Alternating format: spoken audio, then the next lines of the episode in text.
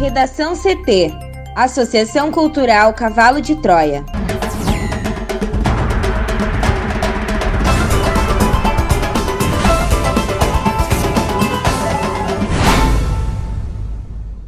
Agora, no Redação CT. Taxa de ocupação de leitos de UTIs atinge maior índice em duas semanas no estado. Tecnologia 5G será o assunto de 2021, afirma ministro das Comunicações. Guedes quer que empresários façam campanha pela nova CPMF. MEC adia inscrições do FIES.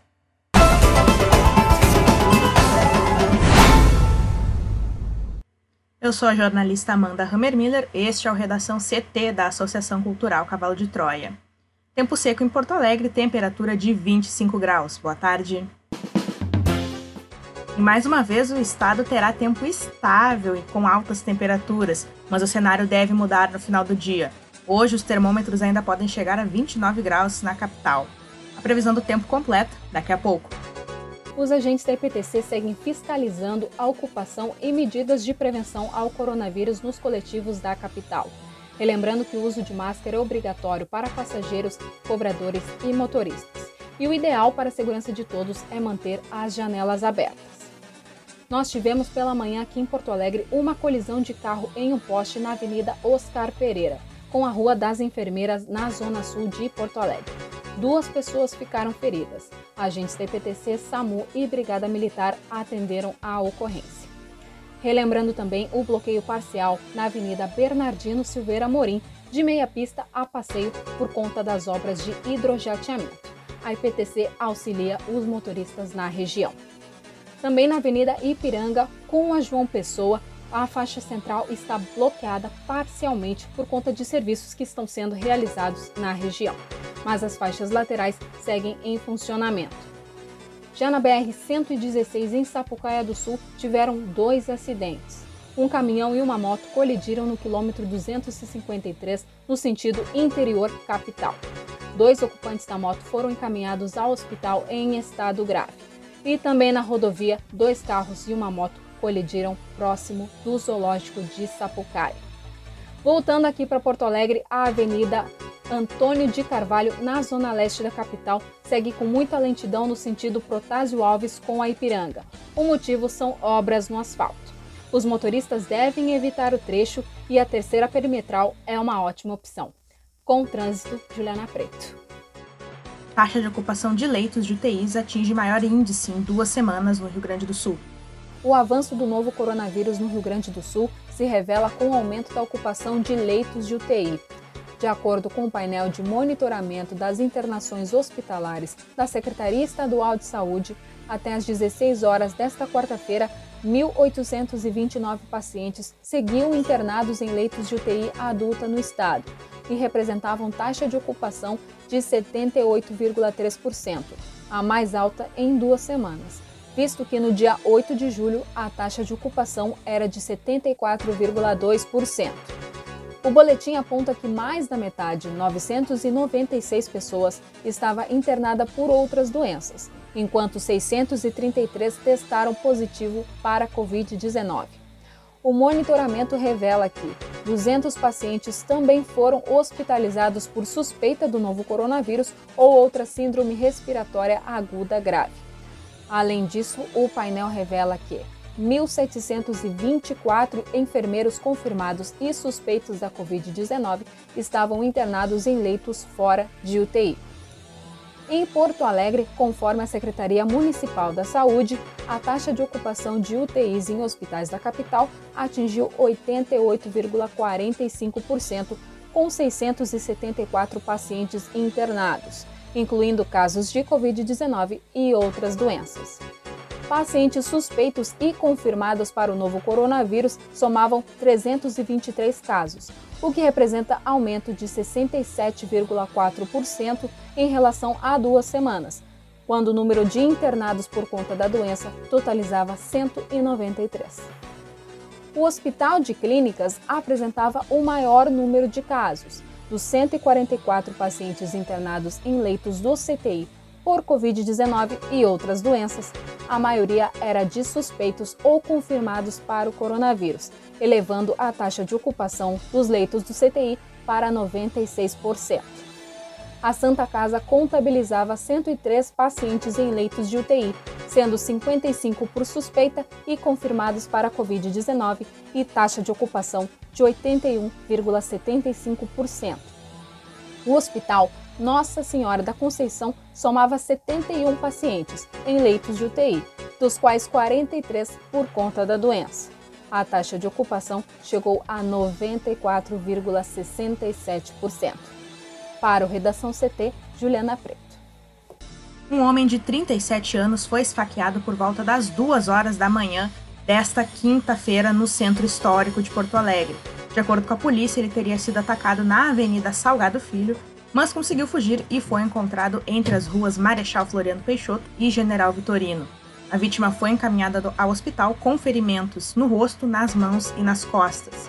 De acordo com seu relato à polícia, a pessoa que esfaqueou disse que queria matá-lo. Depois do ataque, fugiu. A Brigada Militar segue fazendo buscas pelo criminoso.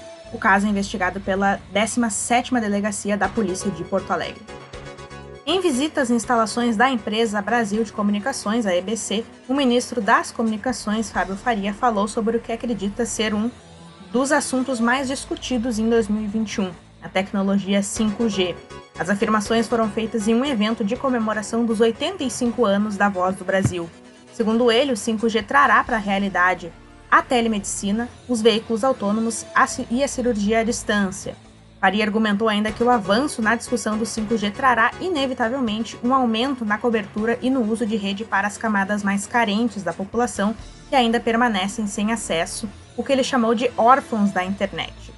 Segundo Faria, todo o esforço possível para ampliar a atual rede de cobertura de acesso à internet no Brasil será feito pelo governo que busca parcerias para viabilizar e melhorar o acesso à rede em todas as regiões. Estima-se que o acesso esteja em 74% da população, de acordo com o Centro Regional para o Desenvolvimento de Estudos sobre a Sociedade da Informação. O ministro da Economia Paulo Guedes pediu que empresários apoiem a criação de uma nova CPMF. Ele alegou que o imposto vai compensar o aumento de carga tributária que será sentida por setores como de serviços na primeira etapa da reforma tributária. Guedes frisou que, por conta disso, vai propor a tributação de transações eletrônicas ao Congresso ainda neste ano, para que o novo imposto entre em vigor com o imposto sobre o valor agregado, que já está sendo discutido pelos parlamentares. Durante a reunião com o setor de serviços ontem, Guedes disse que não desistiu nem adiou o plano de propor a criação de uma nova CPMF, apesar das críticas recebidas pela proposta. Para o presidente da Câmara, Rodrigo Maia, a criação de um novo imposto nos moldes da CPMF não melhora o ambiente de negócios e é capaz de travar o crescimento do país. A China lançou com êxito nesta quinta-feira sua primeira sonda independente até Marte, uma missão durante a qual espera usar um, ro um robô para estudar o solo do planeta vermelho e que se realiza em meio à rivalidade diplomática e tecnológica com os Estados Unidos. Foguete Long Mark V decolou às 12 horas e 41 minutos pelo horário local do Centro Espacial Wenchang, na província de Hainan. A missão, que traduzida é denominada Perguntas ao Céu 1, levará uma sonda composta por três elementos: um orbitador de observação que girará em torno do planeta vermelho, um módulo de aterrissagem e um robô por controle remoto encarregado de analisar o solo marciano. Para percorrer o longo trajeto de aproximadamente 55 milhões de quilômetros, a sonda chinesa levará cerca de sete meses. A chegada a Marte está prevista para fevereiro de 2021. A China não é a única com missão a Marte. Os Emirados Árabes Unidos enviaram a sua na segunda-feira e os Estados Unidos lançarão uma em 30 de julho. Esses países buscam se beneficiar da atual distância reduzida entre a Terra e o planeta vermelho. Agora no Redação CT, previsão do tempo com Juliana Preto. O tempo deve seguir firme no Rio Grande do Sul na maior parte do dia nesta quinta-feira. As temperaturas seguem elevadas para esta época do ano, com aquela sensação de abafamento no período da tarde. No final do dia, o cenário muda em parte do território gaúcho. De acordo com a Somar Meteorologia, a nebulosidade aumenta principalmente na fronteira oeste A previsão por lá é de chuva forte, descargas elétricas e rajadas de vento com mais de 50 km por hora em Santana do Livramento, Uruguaiana e áreas próximas a estes dois municípios. Aqui em Porto Alegre e na região metropolitana, o tempo deve continuar aberto e com poucas nuvens. E os termômetros podem chegar a 29 graus aqui na capital, um pouquinho mais quente do que ontem ainda, né? E nesta sexta-feira já mudamos o cenário com o avanço da frente fria que provoca chuva em quase todo o estado. Porém, essa chuva ocorre de forma pouco volumosa, com baixo potencial para temporais, mas não se descarta a ocorrência de trovoadas e rajadas de vento mais intensas, principalmente entre a região da Campanha, Central, Serra e o Vamos para o bloco de educação. O Ministério da Educação anunciou nesta terça-feira que as inscrições do Fundo de Financiamento Estudantil, o FIES, do segundo semestre de 2020 foram adiadas. O período foi postergado em cima da data que estava prevista para o início das inscrições, já que, segundo o calendário, iniciaria nesta terça-feira às 14 horas, com prazo final na próxima sexta-feira. Após o horário programado, o site do FIES divulgou uma nota informando que as inscrições foram adiadas e que um novo cronograma seria divulgado. As novas datas são de 28 a 31 de julho. Segundo o MEC, a alteração se deu após a pasta identificar inconsistências no processamento de distribuição de vagas ofertadas pelas instituições de ensino superior. Os estudantes terão direito de escolha entre as vagas ofertadas por todas as instituições de ensino superior que aderiram ao processo seletivo do segundo semestre do FIES. Para 2020 estão previstas 100 mil vagas distribuídas entre os dois semestres, mas o MEC não informou quantas vagas serão oferecidas na edição do segundo semestre. Nessa edição do FIES poderão se inscrever candidatos que fizeram o Exame Nacional do Ensino Médio, o Enem, entre 2010 e 2019, com média de 450 pontos no exame e que não tenham zerado a redação. Além disso, é necessário comprovar renda familiar de até três salários mínimos. Recentemente, o presidente Jair Bolsonaro sancionou com vetos o projeto que suspende o pagamento das parcelas do FIES até 31 de dezembro. O Congresso Nacional já havia aprovado o projeto, que é uma medida para aliviar o bolso dos estudantes ou de recém-formados com financiamento em universidades particulares durante o tempo que durar o estado de calamidade pública em razão da pandemia do coronavírus. Redação CT. Apresentação Amanda Hammermiller. Colaboração Juliana Preto.